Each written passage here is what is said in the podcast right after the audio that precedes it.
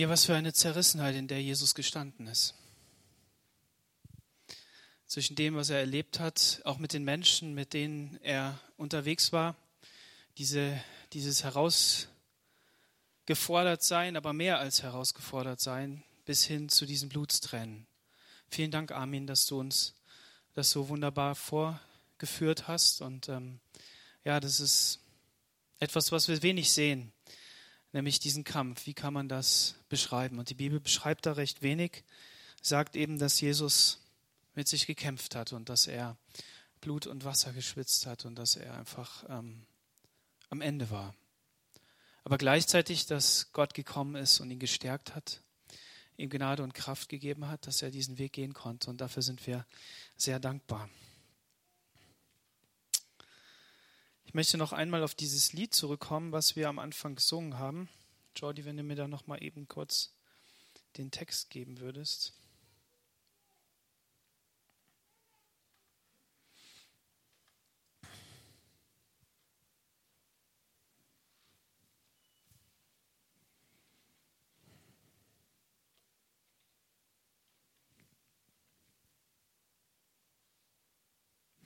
Heiliger Gott, einst stand ich schuldig vor dir. Doch Jesus trug all meine Last am Kreuz. Deine Liebe erschien. Du bleibst der gerechte Richter. Ein Opfer hat den Preis bezahlt für die, die an Jesus glauben. Frei gemacht, gerecht bin ich gesprochen, frei gemacht durch des Lammes Blut, frei gemacht durch dein Werk der Gnade. Mein Glaube zählt. Ich bin frei. Halleluja. Ich möchte euch ein paar Personen vorstellen, die in dieser ganzen Szenerie auf die unterschiedliche Art und Weise mit Jesus in Berührung gekommen sind. Und die Frage ist, und das ist das, was uns beschäftigt, wo stehe ich in dieser Situation? Wo bin ich? Wo ist mein Platz? Wo sind die Gedanken, die mich beschäftigen? Und vor allen Dingen, was noch viel wichtiger ist, wie werden meine Fragen beantwortet? Und hier an dieser Stelle, an dem Kreuz, nicht von irgendwem, nicht von irgendeinem guten Prediger, nicht von irgendjemand, der was zu sagen hat, von jemand, der irgendwas Transzendentes erfahren hat, sondern am Schlüsselmoment unserer Weltgeschichte, von unserem Schöpfer selbst, Jesus Christus. Und Herr Jesus, ich bete darum, dass du mir Gnade gibst, jetzt die richtigen Worte zu finden und den Schwerpunkt auf das zu legen, was du sagen möchtest. Ich bete darum, dass wir offene Herzen und Ohren haben, das zu hören, was für unser Herz, für unser Leben, für unseren Geist einfach wichtig ist, Herr, an diesem Tag, den du gemacht hast. Amen. Die erste Stelle, die wir lesen wollen, ist im Lukas Kapitel 23, Vers 13. Vor den hohen Priester, den Führern des Volkes und den versammelten Menge verkündete Pilatus, Ihr habt diesen Mann zu mir gebracht und ihn beschuldigt, dass er die Menschen aufhetzt. Ich habe ihn vor euch verhört und bin zu dem Urteil gekommen, dieser Mann ist unschuldig. Herodes ist derselben Meinung, deswegen hat er ihn hierher zurückgeschickt. Der Angeklagte hat nichts getan, was mit dem Tod bestraft werden müsste.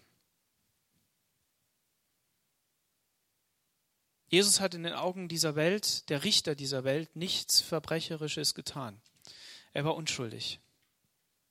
Und das wurde von nicht, einem nicht geringeren Mann als Pilatus gesagt. Die Römer waren die Autorität in dem, in dem Land. Sie waren eingesetzt, damit kein Aufstand geschieht, damit nicht irgendetwas passiert. Und wenn man sich die Umstände anschaut, in denen ähm, diese ganze Szenerie sich abgespielt hat, den Zeitpunkt könnte er nicht perfekter sein. Gott hat jede Möglichkeit so hingelenkt und hat es so zugelassen, dass ähm, die Menschen, die da drin steckten, einfach nicht anders konnten.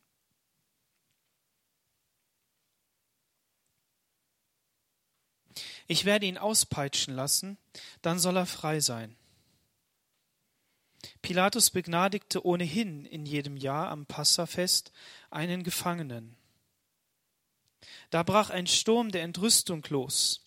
Wie mit einer Stimme schrie das Volk, weg mit diesem Jesus, lass Barabbas frei.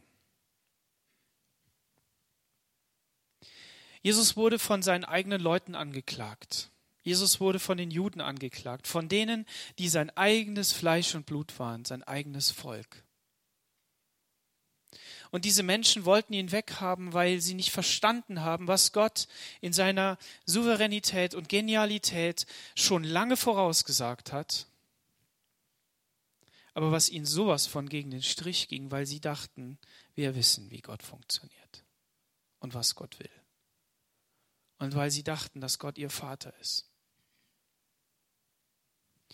Und Jesus wird angeklagt. Wofür wird Jesus angeklagt? Jesus wird angeklagt, dass er einen Aufstand gemacht hat. Von Galiläa durch das ganze Land bis nach Jerusalem. Dafür wird er angeklagt. Ein Aufstand. Jesus, der Aufrührer. Jesus, der die Volksmengen hinter sich schart und etwas bewegen will, was uns bedroht. Sie haben weder auf der einen Seite verstanden, dass es ja irgendwie sein könnte, dass Jesus sein Reich etablieren wird, dass Jesus vielleicht jetzt die Römer aus dem Land schmeißt. Es gab eine Gruppe von Menschen, die das so gedacht haben. Aber sie haben auch gedacht, wenn die jetzt schon wieder uns niederprügeln, dann nehmen sie uns auch noch den Tempel weg, dann nehmen sie uns das weg, was wir hier so eingerichtet haben, unser bequemes Leben, wo wir Anerkennung haben, wo wir einfach das tun können, was wir wollen und haben deshalb überlegt, wie könnte das sein? Und dann haben sie ihn verurteilt. Sie wollten ihn unbedingt ans Kreuz haben. Sie schrien, kreuzige ihn. Weg mit diesem Jesus. Lass Barabbas frei. Barabbas. Um den geht es jetzt. Barabbas ist diese erste Person, die wir, wo wir uns fragen können, was, wo stehe ich da? Was ist mit dem Barabbas? Barabbas saß im Gefängnis, weil er sich an einem Aufstand in Jerusalem beteiligt hatte und wegen Mord angeklagt war. Ich habe da bisher immer so drüber hinweggelesen, aber als ich da den Kommentar zugelesen habe, den kurzen Satz, da ist mir ins Herz gefallen. Das war der Schlüsselmoment für die Predigt. Jesus wurde angeklagt, weil er einen Aufstand gemacht haben soll. Oder vielleicht macht. Und weil er bedrohlich klingt und ist. Und begegnet einem Menschen, den Pilatus frei lassen soll, wo die Menschen selber wissen, dass der einen Aufstand gemacht hat. Was für ein Moment für diesen Barabbas. Jesus stirbt nicht einfach so und, ähm, und wird angeklagt wegen irgendwas und dann wird irgendjemand freigelassen wegen irgendeiner anderen Sache, sondern Jesus ist genau zum richtigen Zeitpunkt am richtigen Ort. Es sitzt einer im Knast, der natürlich als Held gefeiert wird unter den Juden, weil er sich gegen die Römer aufgelehnt hat und weil er, weil er was angefangen hat, was vielleicht ein gutes Ende hätte nehmen können, aber dann doch nicht und im Gefängnis gelandet ist. Wie ist das mit uns? Fühlen wir uns manchmal schuldig wegen einer Sache, die definitiv so ist?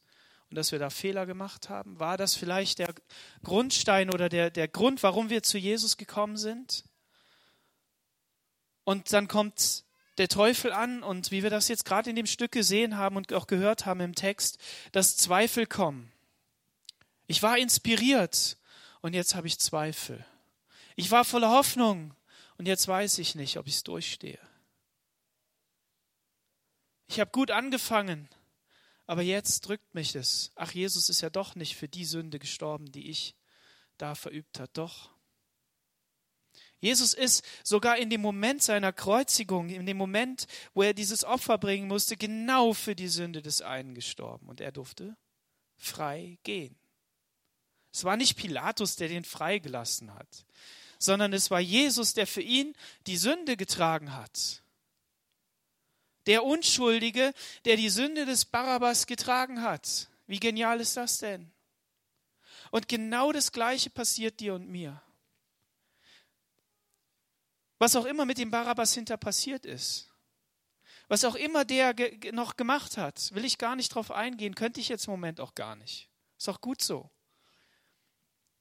Ich setze noch einen oben drauf. In dem Text stand, den ich da gelesen habe, jeder, jeder äh, männliche Jude, jeder Mann in diesem Land hatte einen Namen, der mindestens ein Name war und dann noch einen zweiten hinten dran gepackt hat und das war immer der Name des Papas. Sohn von Johannes. Aber dieser Mann hier heißt Barabbas. Sohn von niemandem oder Sohn von allen. Ne? Da ist ja jetzt nicht Sohn von dran. Und dieses Wort Barabbas heißt Sohn von Abba. Papas Sohn. Barabbas hatte den perfekten Namen für das perfekte Opfer, um als Mensch erlöst zu werden von seinen Sünden und hinter ein Gotteskind zu werden. Sohn von Papa. Und somit steht Barabbas nicht nur für ihn selbst und für den Aufstand, der da geschehen ist, und für einen Pilatus, der irgendwie gnädigerweise zu diesem Fest der Juden, damit er da gut dasteht, jemanden freigelassen hat, einen guten Deal gemacht hat, damit es ihm gut geht, sondern Barabbas steht für den ersten Menschen, der, der durch Jesu Werk am Kreuz zumindest mal auf dieser Erde freigelassen worden ist. Das ist genial.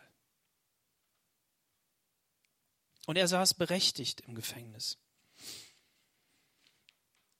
Wir wollen einen zweiten anschauen. Dieser Mensch heißt Judas. Judas war berufen. Judas war berufen genauso wie die ganzen anderen elf Jünger. Er hatte eine Berufung im Leben. Komm und folge mir nach. Nicht nur eine Berufung nach, der, nach diesem Strickmuster, ja, Jesus hat ja da irgendwie elf Leute ausgesucht, dann ist er da irgendwie gewandert und dann ist irgendwie was passiert. Sondern es heißt ja, und er wählte sich die zwölf Apostel. Und Judas war dabei. Und Jesus hat gepredigt, Land auf, Land ab, drei Jahre lang. Hat das Wort Gottes verkündigt in der reinsten Form. Er hat so gelebt, wie man als Jesus leben muss. An ihm war kein Fehler, an ihm war nichts, was irgendwie anstößig war. Und Judas hat es gesehen. Judas hat sich die gleichen Fragen gestellt wie die Jünger. Wann wird denn jetzt die Herrschaft Gottes kommen und wie wird das alles sein? Und war erstaunt über die Wunder, die Jesus getan hat. Und er war auch mit, mit Jesus unterwegs, er war aber auch unterwegs für Jesus. Er hat Wunder getan mit den zwei, mit, zu zweit. Er ist durch das Land gegangen und hat Menschen befreit.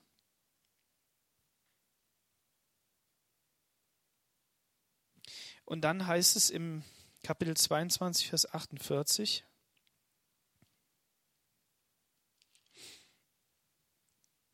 Aber Jesus fragte ihn, Judas, willst du den Menschensohn mit einem Kuss verraten? Ich weiß nicht so genau, was dieser Kuss bedeutet. Jemand hat geschrieben, vielleicht bedeutet es, dass er Jesus herausfordern wollte, endlich was zu tun zu provozieren, endlich mal Stellung zu beziehen, das Richtige zu tun, damit endlich diese Römer aus dem Land geschmissen werden, damit das Volk Israel endlich wieder zu seiner Freiheit kommt, was auch immer. Aber es war auf jeden Fall kombiniert mit einer Schwäche, nämlich der, dass er ein Dieb war. Johannes 12, Vers 6.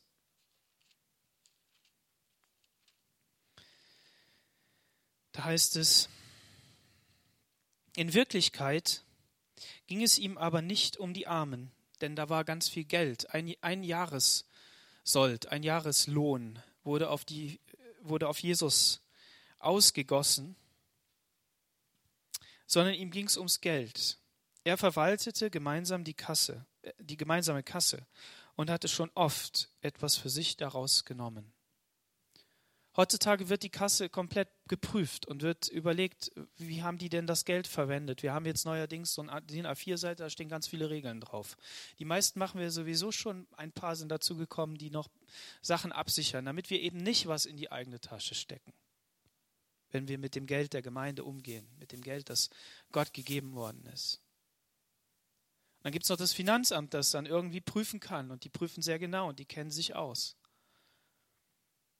Aber wir wissen trotzdem, dass in dieser Welt viel Schmarren gemacht wird mit dem Geld und viel wird geschmiert und ge Wege und Türen geöffnet. Und Judas hatte, hatte ein Problem. Er hat Geld entwendet. Er war ein Dieb. Aber Jesus war ja kein Feigling. Vielleicht so wie wir. Jesus war mutig. Jesus beruft nämlich jeden. Egal, ob der zum Guten wächst oder ob der zum Schlechten wächst. Wie oft geschieht es, dass wir auch in der Gemeinde, im Gemeindezusammenhang uns Leute aussuchen, aber auch im Privaten, die uns angenehm sind oder wo wir denken, ja, die haben, da ist es ordentlich, deshalb prüfen wir so lang. Deshalb werden Leute vielleicht mal nicht getauft und dann legt man da noch was oben drauf. Das ist aus Schutz, weil wir ja schon so viel gesehen haben. Und es ist ja nicht so, dass die Bibel uns nicht warnt, jemanden zu früh die Hände aufzulegen und man soll auf Echtheit bestehen und so weiter. Das ist ja gar nicht verkehrt. Aber eins kann man auf jeden Fall sagen, Jesus war mutig. Er hat nämlich den Mut gehabt, dass zehn Leute richtig gut werden. Und dass der eine eben schief wächst. Natürlich wusste er, dass der eine auch dann gebraucht werden würde. Bestimmt war dazu, dass er den Weg, den Jesus gehen sollte, eben auch als Verräter gehen musste. Aber ich bin davon überzeugt, dass wenn Judas wirklich Jesus gesucht hätte in seinen Lebzeiten unter der Predigt von Jesus, dass er den Weg zur Umkehr gefunden hätte und dass Gott einen anderen Weg gefunden hätte, das zu lösen. Und das Zweite, wovon ich überzeugt bin, ist, dass selbst als, als Judas das getan hat, hätte er einen Weg zurückfinden können. Natürlich wäre das schwer gefallen. Natürlich ist es nicht so passiert. Und manchmal wundert man sich auch, warum Menschen nicht zu Jesus kommen können, weil der Weg ihnen verbaut ist, weil sie vielleicht zu sehr, zu tief in der, in der Sünde drin sind, dass sie selber einfach diesen Weg nicht finden können. Und die Bibel spricht auch davon, dass es Zeiten geben wird, in denen wird der Weg nicht gefunden werden. Man wird nach Gott suchen und man wird nicht finden. Und natürlich hat es dazu beigetragen, dass Judas in seiner Nachfolge Jesu in diesen Jahren immer wieder die falsche Entscheidung getroffen hat, sich nicht, vielleicht nicht wirklich damit beschäftigt hat oder vielleicht war er auch nie durchgebacken. Vielleicht war er nie wirklich echt. Ich will darüber kein Urteil fällen und ich möchte auch kein Urteil über uns fällen, über dich und mich, über die Menschen. Aber einfach nur mal diese Gedanken zulassen, zu sagen, wie, wie stehen wir? Sind wir vielleicht eben auch ein Dieb? Ein Mensch, der es manchmal nicht ehrlich meint, der vielleicht an der einen oder anderen Stelle Jesus noch mehr bitten muss, dass er wirklich zu seinem Ziel kommt. Wie sieht es aus? Selbst die anderen Jünger haben sich gefragt. Die haben es ja noch nicht mal gemerkt. Der war so heilig unter denen, dass sie nicht gemerkt haben, als Jesus gesagt hat bei dem, bei dem Abendmahl, ja, derjenige, der mit mir das Brot in die Schüssel taucht, der ist es. Bin ich es, Herr? Oder ich? Wie sieht das aus? Wo stehen wir?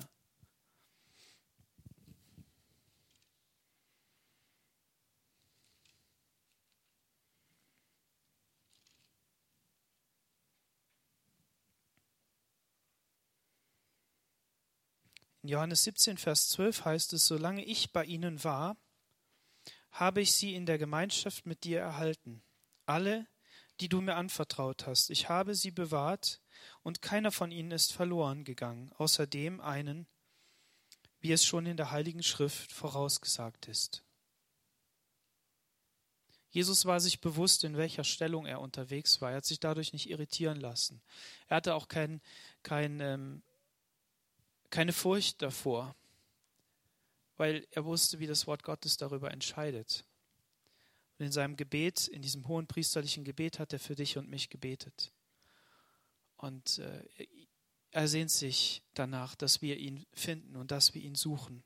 Und so kann Judas ein Bild darauf sein, von echter Nachfolge, von, von echtem Willen, Gott, Gott zu dienen. Und auch der Bitte, dass Gott diese Gnade schenkt, dass das geschieht Natürlich kommt der Feind dann und sagt, ja, siehst du mal, du bist nicht echt. Quatsch da rein. Und das ist jetzt nicht leichtfertig gesagt, weil die Gedanken kenne ich auch. Aber wir dürfen Jesus bitten und sagen, Herr, ich möchte kein Judas sein. Ich möchte jemand sein, der dir echt nachfolgt. Und ich möchte, dass du die Fehler in mir wirklich wegnimmst, die Fehler, die zur Sünde führen, die Fehler, die mich wegbringen von dir. Und deshalb werden wir uns eine zweite Person anschauen. Wahrscheinlich ähnlich. Jesus und Petrus. Berufen. Komm, folg mir nach. Markus 1, Vers 17.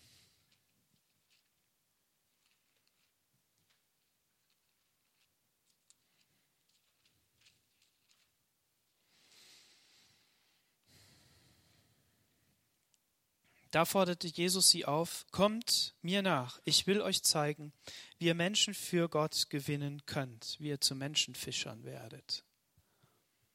Petrus, ein Fischer, ein Mann, der sein Brot damit verdient hat, seine Fische einzusammeln, die Fische, die im See waren. Der See, der war nicht ungefährlich, der war wirklich ein raues gewöhnt. Ne? Also die, diese Stürme, die darunter kommen, die in dieses in dieses Tal da reinkommen, die können diesen See schon ganz schön aufpeitschen. Ne? Und ähm, er kannte sich aus, er wusste die Gefahren, er, er wusste, was es bedeutet. Er wusste auch, was Familie bedeutet. Er kannte sich da auch aus, was Versorgung heißt. Und ähm, Jesus sagt aber, kommt und folgt mir nach. Wir haben den Messias gesehen, kommt sein Bruder Andreas und sagt, wow, jetzt ist endlich der da, auf den wir alle gewartet haben. Jesus Christus, Christus Messias, Gesalbter, der Gesalbte. Und Petrus in seiner vollen Begeisterung kommt halt einfach mit. Ne? Und er hat da öfter mal so Begeisterungsstürme gehabt. Wir müssen also keine Christen sein, die immer nur bedacht sind. Ist doch mal gut. Ne? So impulsiv, so schnell im Wort, ne? Und schnell in, in, in dem, was wir so rauströten. Und dann kommen da irgendwelche bedachten alten Christen in Anführungszeichen daher und sagen, Bruder, sei mal ruhig sagen heute nicht mehr Bruder, aber so ähnlich fühlt sich das ja manchmal an. Und dann denkst du dir so, meine Güte, irgendwie bin ich wieder übers Ziel hinausgeschossen. Ne? Und ähm, sei ermutigt, Petrus war auch so ein Typ. Ja, der war, der war, das war einer. Ja, der war wirklich, der war kein, kein, kein, ähm, kein Donnersohn, ne? Aber der war jemand, der, der hatte wirklich, der hatte Power, ne? So. Und was zeichnete Petrus aus? Petrus hat Jesu Wort gehört. Und ähm, der hat es so sehr gehört und so sehr im Herzen bedacht, dass er zu Jesus einmal gesagt hat, geh von mir weg, ich bin ein sündiger Mensch. Natürlich wissen wir, dass der Heilige Geist etwas in seinem Herzen dafür getan hat. Denn Gottes Erkenntnis und die Erkenntnis des Christus, also Jesus selbst, wirklich dieser Heiligkeit, kann nur der Heilige Geist geben. Ja, wir können sagen, boah, du bist ein guter Mensch und du, du lebst aber ordentlich und so weiter. Aber wenn das wirklich ins Herz fallen kann, dann kann es nur der Heilige Geist tun. Aber Petrus war dafür offen. Zumindest so lange, bis der Heilige Geist gefallen ist, okay? Dann hat er ja wieder seine Probleme gehabt. Aber mindestens mal da, ja. Und dann, und dann fällt ihm nichts Besseres ein, als das, was er denkt. Und da denkt er auch nicht so drüber nach, ob das jetzt seine eigene Stimme ist oder doch die Stimme des Heiligen Geistes, einfach rauszuposaunen. Du bist der Christus. Wo sollen wir hingehen? Du hast Wort ewigen Lebens. Und dann sagt Jesus, ja, das hat dir, das hast nicht selbst ausgedacht, sondern das hat dir der Heilige Geist gegeben. Und vielleicht war die Szenerie auch so kurz. Vielleicht hat Jesus da auch nicht noch sieben Punkte und Ecken gesagt und genannt und so weiter, weil Jesus hat auch mal zu ihm gesagt, Satan weiche hinter mich.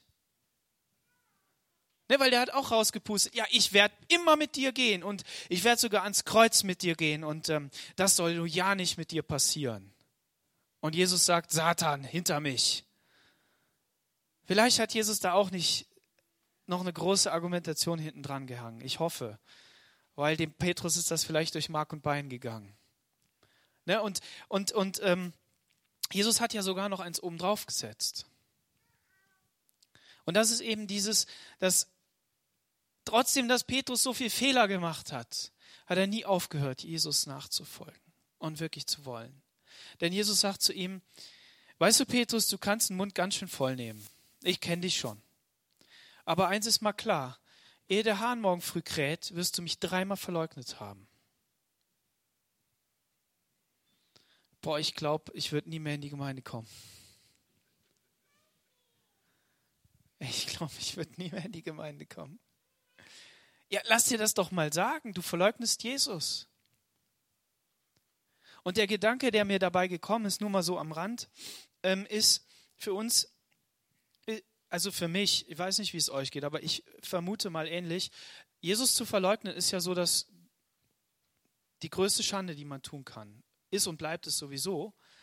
Aber wenn man so sieht, wenn man dann nach China guckt oder nach Afrika oder jetzt in Syrien, was da so alles passiert und wie unsere Geschwister verfolgt werden, dann denken wir so, oh war ja, hoffentlich verleugne ich Jesus nicht. Und es stimmt ja auch. Ist ja auch wahr. Aber an Petrus können wir sehen, dass Gottes Gnade viel größer ist. Nämlich, dass Jesus gesagt hat, weißt du, Petrus, du wirst mich zwar verleugnen, ich habe aber für dich gebetet, dass dein Glaube bleibt. Er hat es ihm vorausgesagt. Und in der Situation selbst, Petrus war ja dann trotzdem neugierig. Das wieder diese impulsive Art. War nicht beleidigt zu Hause geblieben und hat geschmollt, hat sich irgendwo in eine Ecke gesetzt und gesagt, so jetzt ist es vorbei damit, sondern der hat gesagt, naja gut, okay, jetzt lass mal gucken. Ich will jetzt doch sehen, wie das ist. Und dann hat er sich an das Feuer gestellt. Ja, und dann wurde er so gefragt von der Seite. Ja, dich kenne ich doch auch. Und dein, dein Dialekt, der verrät dich. Ne? So wie die Bayern, die merkt man ja auch überall. Ne? Und ähm, ja, Gott sei Dank. Ne? Aber Petrus hat vielleicht gesagt, oh Herr, hätte dieser Kelch nicht an mir vorübergehen sollen. Ich kenne den nicht, ich kenne den nicht, ich kenne den nicht. Und Jesus blickt ihn an. Voller Liebe, voller Erbarmen.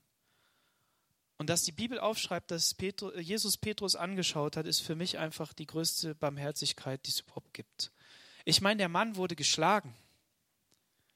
Dem wurde der Rücken aufgerissen die Dornenkrone aufgesetzt, der Mantel umgehangen, er wurde nackt hingestellt, er wurde angezogen, er wurde verspottet, verhöhnt und er hat noch Zeit zu Petrus zu schauen und zu sagen, Mann, Kerl, ich hab dich lieb.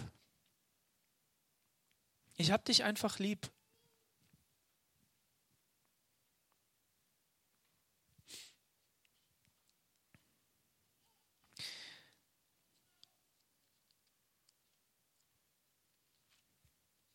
Und im Johannes 21,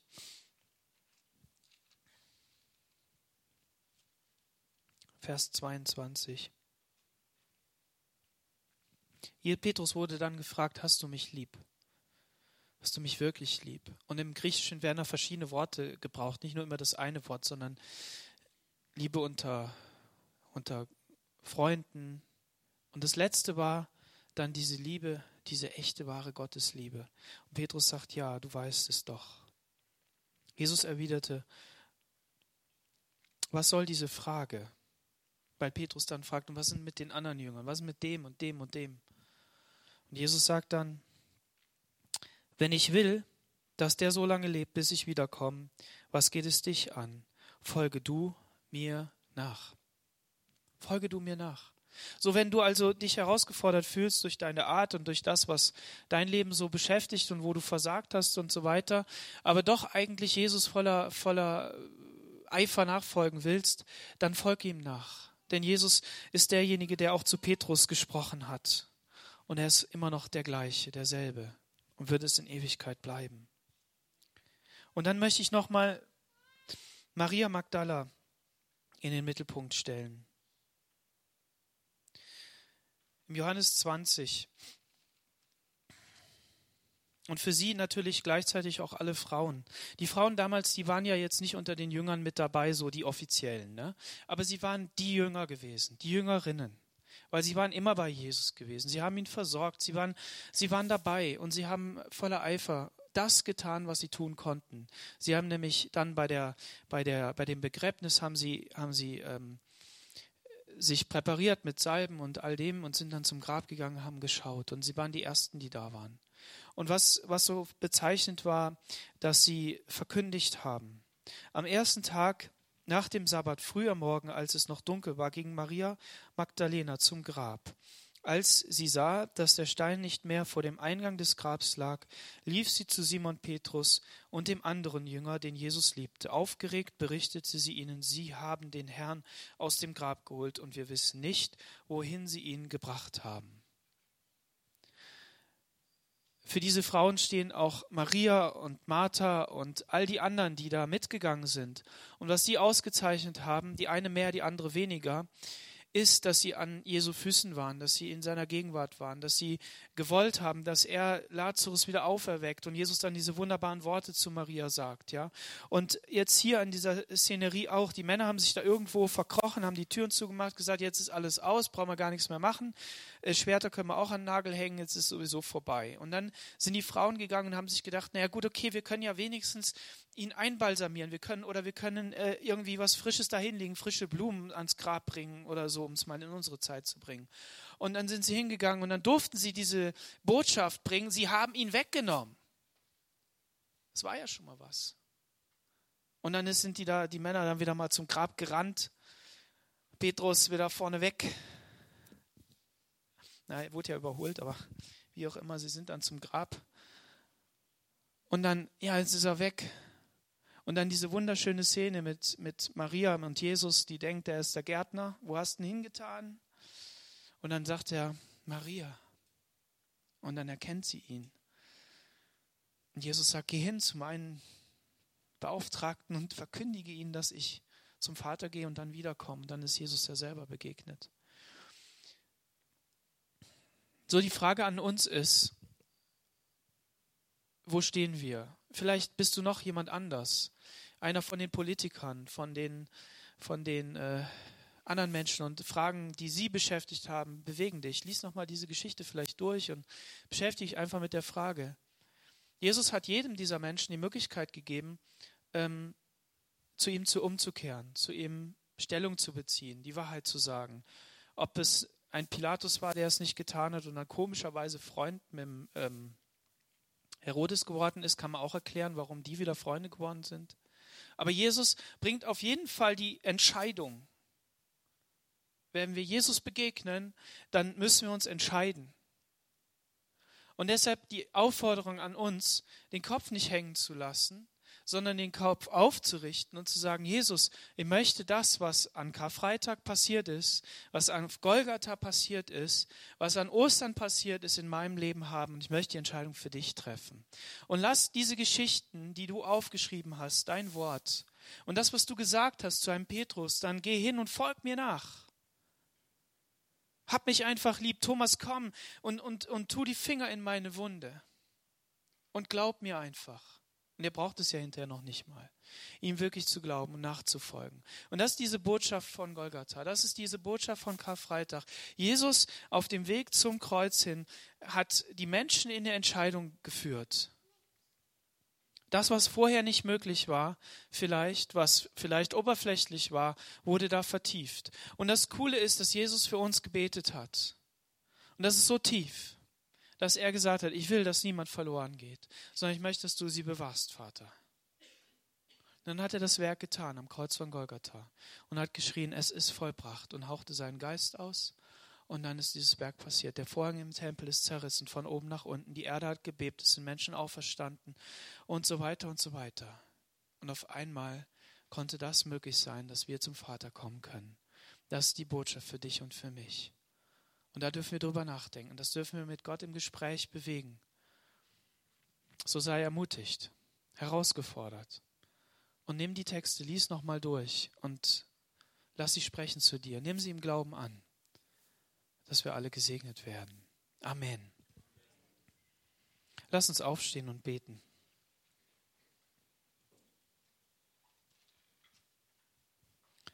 Herr Jesus, wir danken dir dass du heute vor langer Zeit gestorben bist und dass dieses Werk, das du getan hast, heute Gültigkeit hat, mehr denn je. Denn heute ist der Tag der Rettung. Jeden Tag, an dem du noch nicht wiedergekommen bist, ist ein Tag der Rettung, wo Menschen Ja sagen können zu dir. Und ich bete darum, dass diejenigen, die schon lange mit dir gehen, Herr, dass sie auch immer wieder diese Entscheidung treffen. Ich will heute mit dir gehen, Jesus. Ich möchte, dass du mein Herr und Heiland bist und dass du mich ermutigst, dass du zu mir sprichst und dass du durch deinen Heiligen Geist in meinem Leben wirkst. Und dass all diese Wunder, die vom Kreuz von Golgatha ausgehen, von dem Opfer, das du gebracht hast, dass sie auch Wirklichkeit werden in meinem Leben. Und so spreche ich Heilung aus über jeden, der krank ist. Ich gebiete dem Teufel loszulassen, da wo Bindungen sind. Und ich möchte, dass dein Königreich sich Bahn bricht, hier unter uns, mitten unter uns.